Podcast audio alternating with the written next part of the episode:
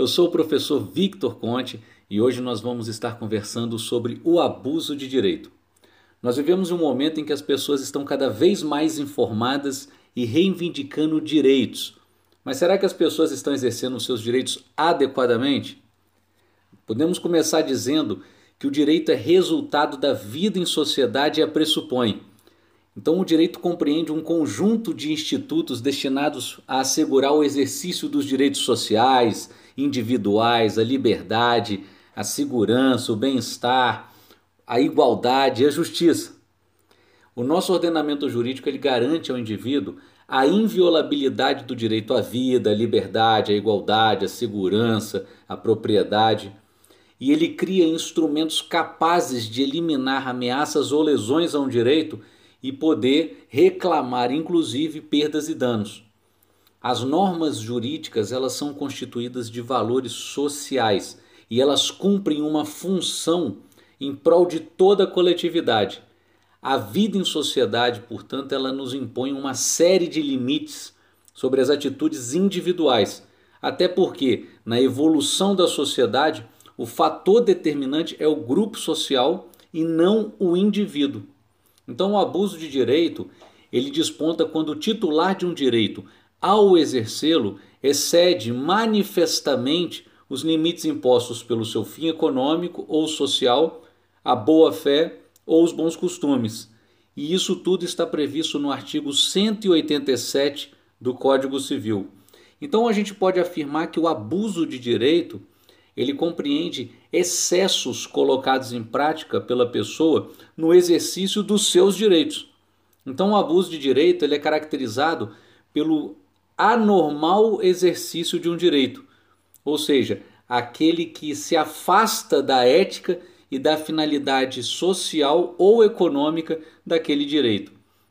E esses excessos, eles são prejudiciais à coesão social e vão configurar de acordo com o artigo 187 do Código Civil, o que nós chamamos de ato ilícito. E se diante desse ato ilícito vier a causar dano a uma outra pessoa, então o agente fica obrigado a reparar esse dano, conforme a orientação do artigo 927 caput do Código Civil. O que se busca aqui é afastar um comportamento egoístico manifestado pelo indivíduo em detrimento do grupo social e reforçar a ideia do princípio da sociabilidade, que vai nortear, por óbvio, né, os valores coletivos que devem aí então triunfar sobre os indivíduos, atentos, obviamente, aos direitos e garantias fundamentais. No abuso de direito, a substância da conduta é lícita, sendo a ilicitude verificada pelo resultado produzido em razão de como esse ato foi executado. Então, no abuso de direito, a atitude do agente ela está aparentemente respaldada pela norma jurídica, mas o titular desse direito ao exercê-lo excede manifestamente os limites indicados pelo artigo 187 do Código Civil. Por isso nós vamos dizer que o abuso de direito é um ilícito funcional. Os requisitos objetivos para verificação do abuso de direito estão previstos aí nesse citado artigo 187 do Código Civil e não depende de constatação de culpa. Inclusive, o Conselho da Justiça Federal, por meio do enunciado 37, consigna o entendimento de que a responsabilidade civil decorrente do abuso de direito independe de culpa e fundamenta-se somente no critério objetivo finalístico. Os conceitos de fim econômico, de fim social, de boa-fé e de bons costumes estão apresentados de modo indeterminado pela lei e necessita de interpretação de acordo com cada caso.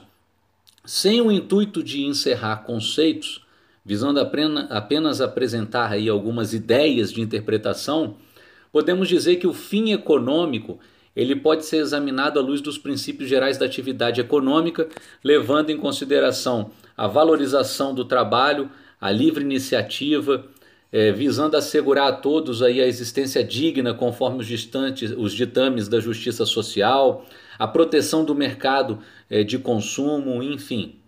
Então a gente pode citar como exemplo de abuso de direito por exceder o fim econômico uma instituição de ensino privado que concede expressivos descontos na mensalidades incomuns ao mercado, né, no intuito de atrair os alunos a ingressarem por transferência de outras escolas, de outras faculdades, prejudicando assim a concorrência local. Ou então, um empresário de grande poder econômico que vem adquirindo outras empresas menores do mesmo setor e acaba dominando o mercado relevante aí de bens ou serviços.